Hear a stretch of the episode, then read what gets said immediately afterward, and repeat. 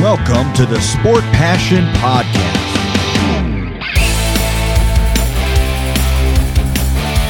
And here is your host, Lars Marendorf.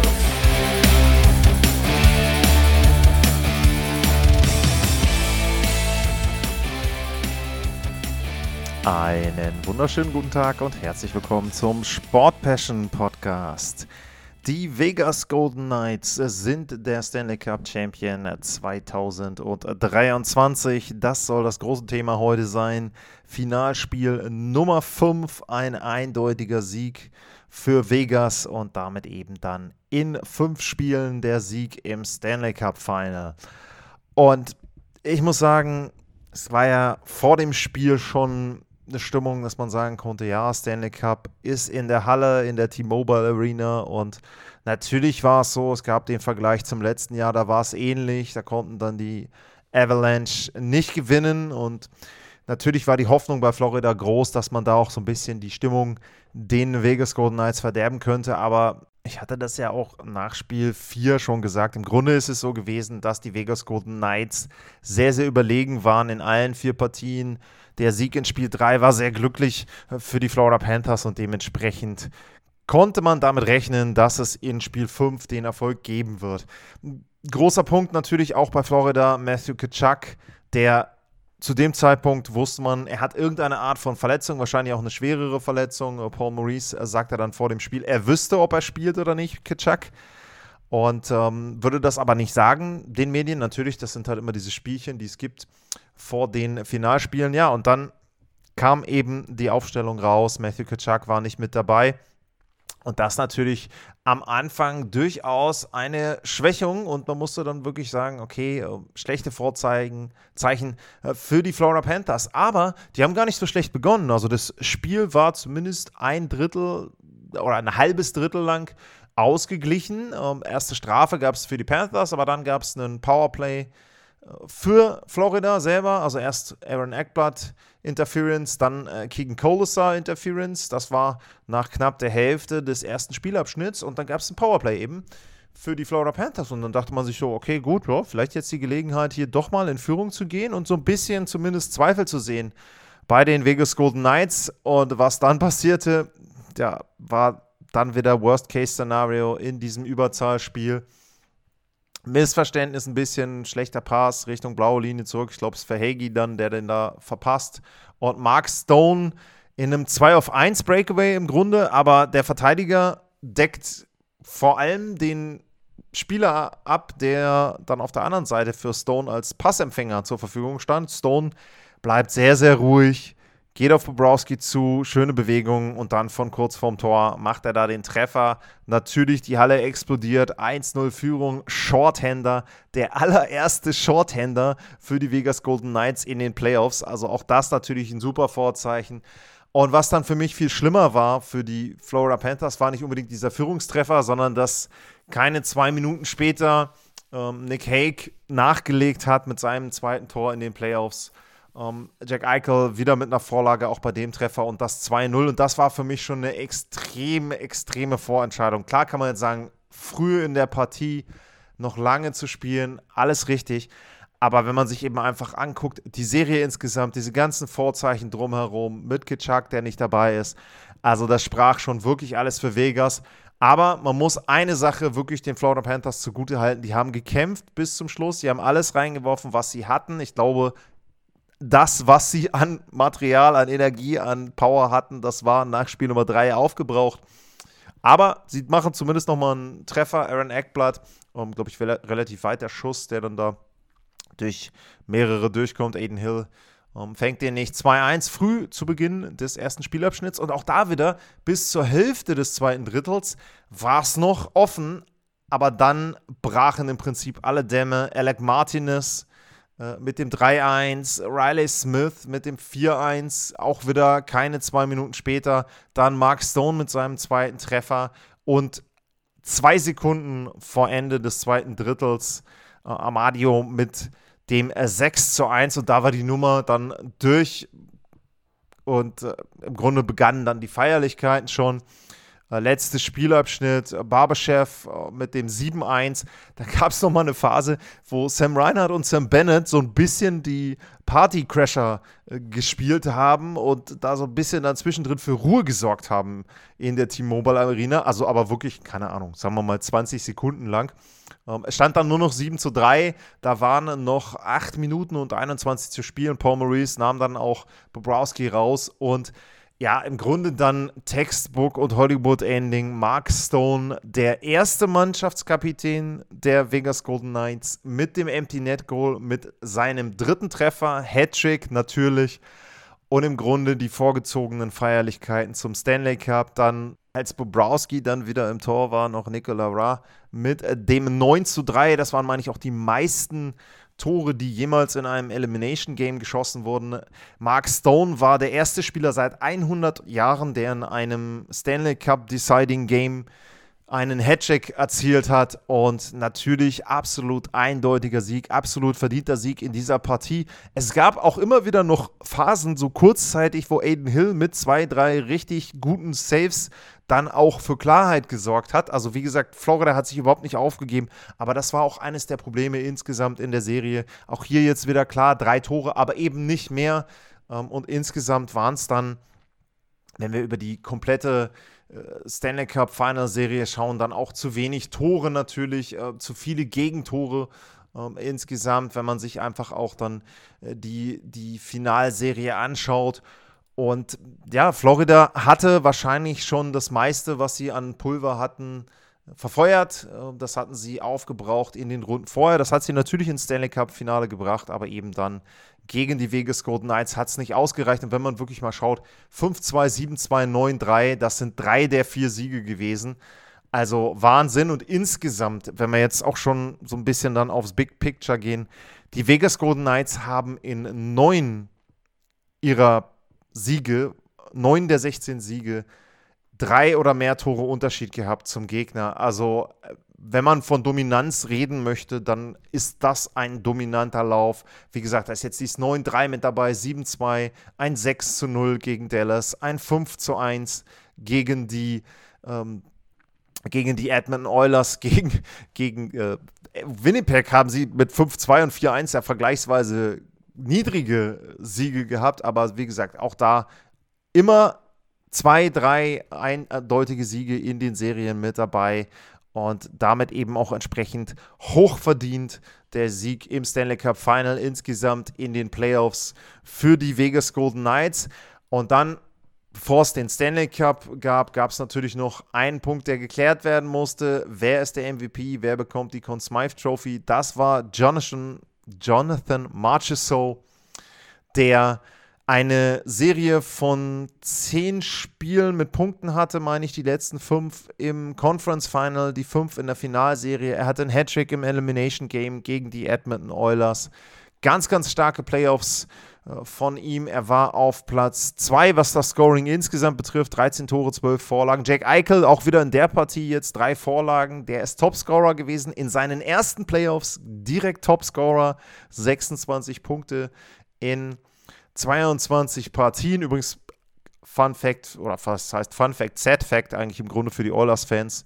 Äh, wenn man auf die Tore guckt, Leon Dreiseitel zusammen mit Jonathan Marchessault derjenige mit den meisten Toren in den NHL Playoffs. Also das überhaupt kein Trost natürlich für die Edmonton-Fans, aber zeigt eben, wie außergewöhnlich auch dieser Lauf von Leon Dreiseitel war. Ja, also Vegas Stanley Cup-Sieger Marchessault, Conn Smythe Trophy und dann bekam Mark Stone wieder von Gary Batman. Im letzten Jahr war es ja Daly, der ihn da vertreten hat, den Stanley Cup überreicht. Und ich muss sagen, ähm, das war vielleicht so die einzige Phase, wo ich vergleichsweise enttäuscht war von den Fans der Vegas Golden Knights. Denn, sorry, aber wenn Gary Batman auf dem Eis ist, dann boot man und dann hat im Grunde der Tontechniker Probleme, den Ton von Gary Batman aus dem Five-Konzert rauszufiltern. Also, das war nicht Stanley Cup-Sieger, Ralf, das muss ich deutlich sagen. Äh, da geht wesentlich mehr und da war ich schon etwas enttäuscht. Ja, und dann natürlich die Feierlichkeiten, ganz, ganz klar. Und ich meine, wenn es einen Ort gibt, wo man feiern kann und wo man wirklich Party machen kann, dann ist das Vegas. Und ich glaube, das haben die Jungs dort auch in den letzten Stunden dann seitdem richtig gut durchgezogen. Auch natürlich toll, dass sie in den Stanley Cup dann eben auf eigenem Eis gewonnen haben. Äh, wenn ich jetzt mal ein bisschen zurückdenke, Tampa äh, hatte das vor ein paar Jahren und dann waren die letzten, tja, Weiß ich gar nicht. Hat Pittsburgh damals nicht? Ich glaube, das waren alles, also relativ lange dann auch immer wieder Auswärtssiege. Ich glaube, Chicago 2015. Das waren tatsächlich dann vor Tampa Bay die letzten, die den Stanley Cup zu Hause gewonnen haben. Also da sieht man, dass das nicht unbedingt selbstverständlich ist. Klar, zwischendrin die Covid-Seasons in der Bubble ähm, war das dann, wo Tampa den ersten Titel geholt hat. Ja, aber doch, äh, denke ich, dann eben auch schön äh, für die Vegas Golden Knights. Auf der anderen Seite die Florida Panthers, die sicherlich stolz sein dürfen. Auch da Gratulation an tolle Playoffs, äh, ans ganze Team für tolle Playoffs. Auch Paul Maurice als Trainer, glaube ich, vielleicht auch ein bisschen unterschätzt gewesen vor der Saison. Ich muss auch habe auch gesagt, ähm, äh, jetzt muss ich erstmal gleich einen Schluck trinken, bevor ich hier was umschmeiße. Gute Idee. Ihr wisst, bei mir coffee.com slash sportpassion könnt ihr in die Kaffeekasse einzahlen. Ja, aber zu Paul Maurice nochmal. Ich muss sagen, vor der Saison hatte ich so meine Zweifel, ob er jetzt derjenige ist, der da gut reinpasst in Florida, der das Team irgendwie voranbringen kann. Aber er hat wirklich eine sehr, sehr gute Leistung gezeigt, sehr gut das Team auch eingestellt. Dann natürlich Matthew Kachuk, der Königstransfer. Also ich meine, was haben wir im letzten Sommer noch drüber geredet, dass Calgary den Trade gewonnen hat, weil sie halt zwei Spieler gekriegt haben, weil das viel besser ist. Kann man alles vergessen. Matthew Kachuk war wirklich das Kronjuwel dieses Trades. Er hat sein Team ins Stanley Cup Final geführt, drei Siege weg äh, vom Stanley Cup, aber eben dann drei zu wenig. Und am Ende natürlich so ein bisschen die tragische Figur. Er hatte, und das wurde dann bekannt gegeben von Paul Maurice, einen Bruch des äh, was heißt, Brustbeins, also Sternum.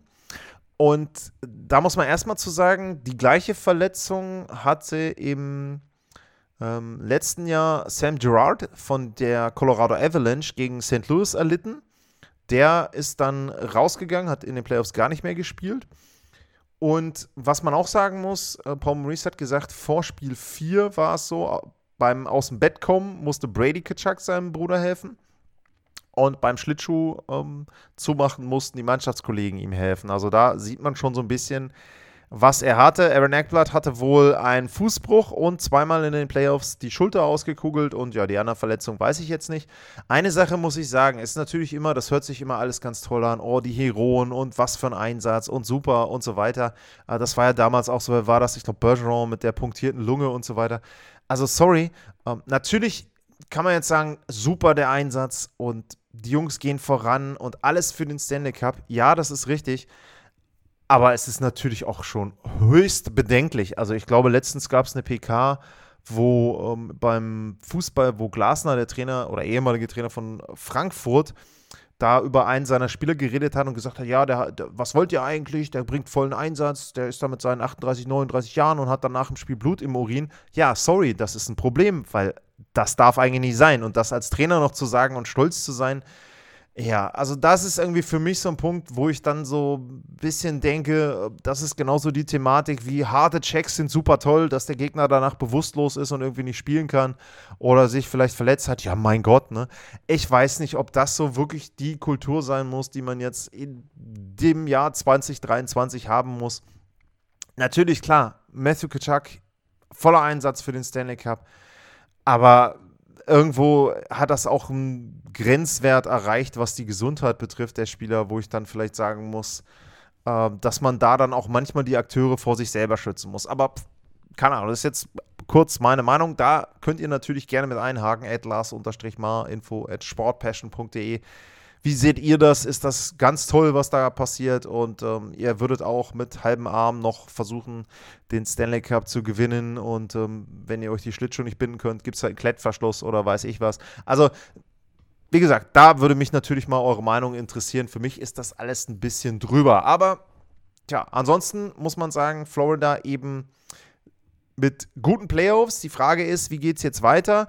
Bobrowski sehr lange über seine Verhältnisse gespielt. Ähm, jetzt kann man natürlich sagen, naja, vielleicht hat er jetzt auch sein wahres Ich gezeigt. Ich glaube, es wird irgendwo zwischen den schlechteren Leistungen in der Saison liegen und dem, was er jetzt in den Playoffs gezeigt hat.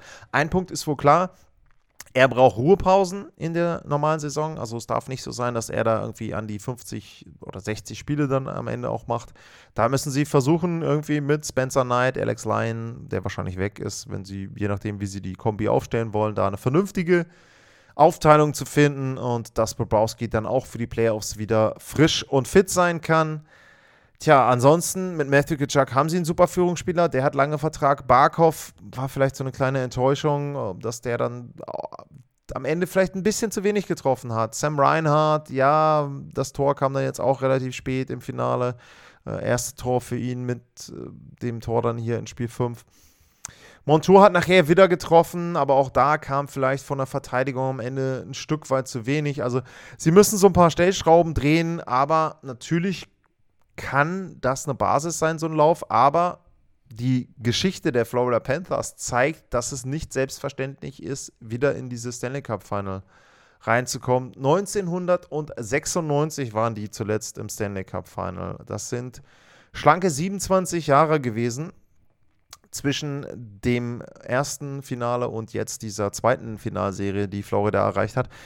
Also das zeigt so ein bisschen für mich natürlich, wie schwer es eben in der NHL ist. Und es ist natürlich seit 1996 nicht leichter geworden. Gibt ja mehr Teams, noch mehr Parity durch den Salary Cap. Also ja, schwierig. Ansonsten, Vegas ist gut aufgestellt, äh, muss man wirklich sagen. Also auch wenn man sich dann ähm, den Kader anguckt mit Jack Eichel, mit Mark Stone, äh, die vielleicht so dann in den ersten beiden Reihen diejenigen sind, die da äh, schon vorangehen und dann eben entsprechend auch ähm, das Team tragen. Aber man muss natürlich auch festhalten, sie haben auch einfach Tiefe. Äh, sie haben gute Spieler auch in den anderen Reihen, wenn man dann auch guckt, äh, die Misfits nachher, Riley Smith, William Carlson, ähm, hinten Ra, Carrier und, und King Colasar. Äh, das sind schon richtig gute Jungs gewesen in den Playoffs. Und die haben einfach dann auch den Unterschied an manchen Stellen gemacht. Ein Standard Stevenson kann man auch noch erwähnen in der zweiten Reihe. Ähm, Marchessault hatte ich vorhin eben als Playoff MVP auch drüber geredet. Also Vegas hat eine extrem gute Mischung. Alex Pietrangelo, zweiter Stanley Cup. Alec Martinez, dritter Stanley Cup gewonnen. Ein Shay Theodore mit dabei. Also sehr, sehr gut aufgestellt. Und was man wirklich sagen muss, ich glaube, das ist vielleicht wirklich dann auch ein Trend wenn du keinen überragenden Torhüter hast, also keinen Wasilewski oder keinen Shostorkin, ich schränke mich mal auf die beiden ein, dann reicht dir, wenn du dein Team richtig aufstellst, auch, sage ich jetzt mal, gutes bis durchschnittliches Goaltending. Ähm, natürlich ähm, war es so, dass in dem Fall jetzt Hill sehr, sehr gut gespielt hat. Aber man kann ja jetzt nicht davon ausgehen, dass er die Nummer 1 ist, sondern normalerweise wären das ja andere. Und auch im Vorjahr war es ja so, dass Colorado mit Camper ähm, da nicht unbedingt einen Torhüter hatte, der jetzt zu den Mega All-Stars gehörte.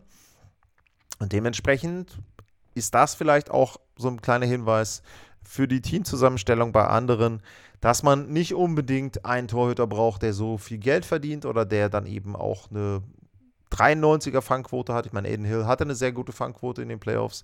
Aber es reicht vielleicht auch dann eher was Durchschnittliches, wenn du eine sehr gute Verteidigung hast und wenn du auch ein Team hast, was dann auch von Bruce Cassidy, und da können wir auch gleich nochmal zukommen, so eingestellt war, dass sie einfach extrem viel auch weggenommen haben, den Florida Panthers und anderen Teams natürlich auch vom Tor.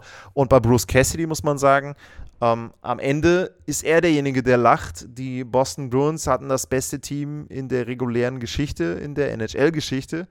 Aber er ist derjenige, der den Stanley Cup gewonnen hat und man hat ihm ja auch so ein bisschen aus Boston Dreck hinterhergeworfen und Tja, ich glaube, er hat, das war auch ein cooles Interview ähm, nach dem Sieg dann, dann sagt er, ja, ähm, ich bin, im, bin jetzt im Club und aus dem Club können sie dich auch nicht mehr rauswerfen. Also es ist nicht so, wenn du einmal in dem Club bist, du hast einen Stanley Cup und ist egal, wie die anderen das finden, du gehörst mit dazu. Und das äh, fand ich schon ein sehr, sehr äh, lustiges und interessantes Interview dann mit ihm nach dem Spiel. Ja, ansonsten will ich jetzt gar nicht so mega viel noch über die Playoffs reden. Es waren sehr, sehr interessante Playoffs. Es waren vielleicht dann, sage ich jetzt mal, ab Runde zwei, spätestens ab den Conference Finals, ich will nicht sagen langweilige Playoffs, aber dann gingen sie doch schneller zu Ende, als man das vielleicht vorher ahnen konnte. Wir hatten ja, glaube ich, sehr interessante Serien in der ersten Runde. In der zweiten Runde ging es auch noch. Aber dann ab den Conference Finals, also wenn es blöd gelaufen wäre, hätten wir zwei Sweeps gehabt. Am Ende waren es zwar dann zum Beispiel im Westen sechs, aber auch zweimal einen Shutout mit dabei. Ich habe über die eindeutigen Serien, äh, Siege der, der Vegas Golden Knights gesprochen. Und wie gesagt, am Ende das Stanley Cup Final auch die Heroics von Kitschak und Bobrowski standen zwischen einem Sweep ähm, und eben dann dem, was wir bekommen haben. Also ja, das war dann vielleicht am Ende doch ein Stück weit zu eindeutig. Gibt da sicherlich Gründe dafür.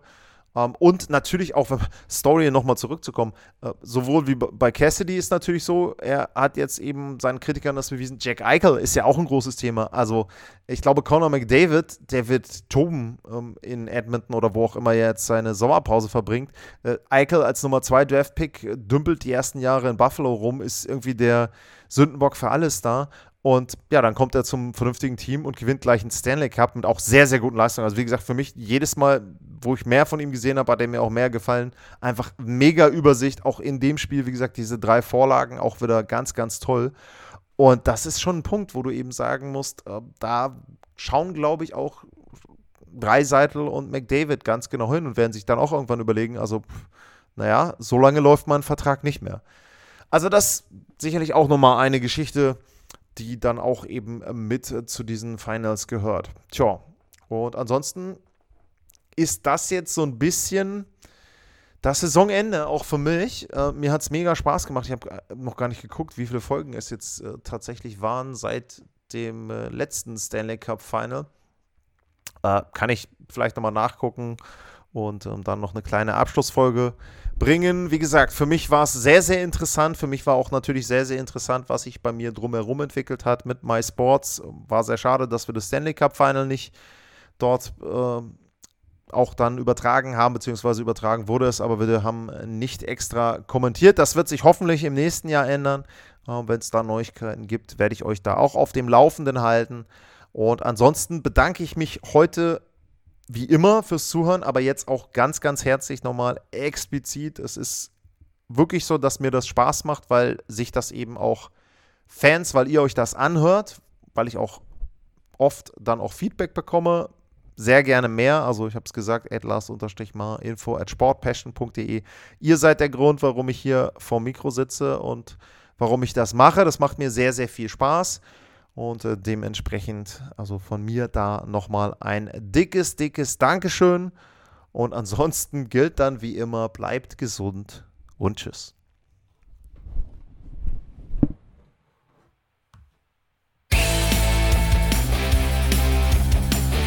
Sportliche Grüße.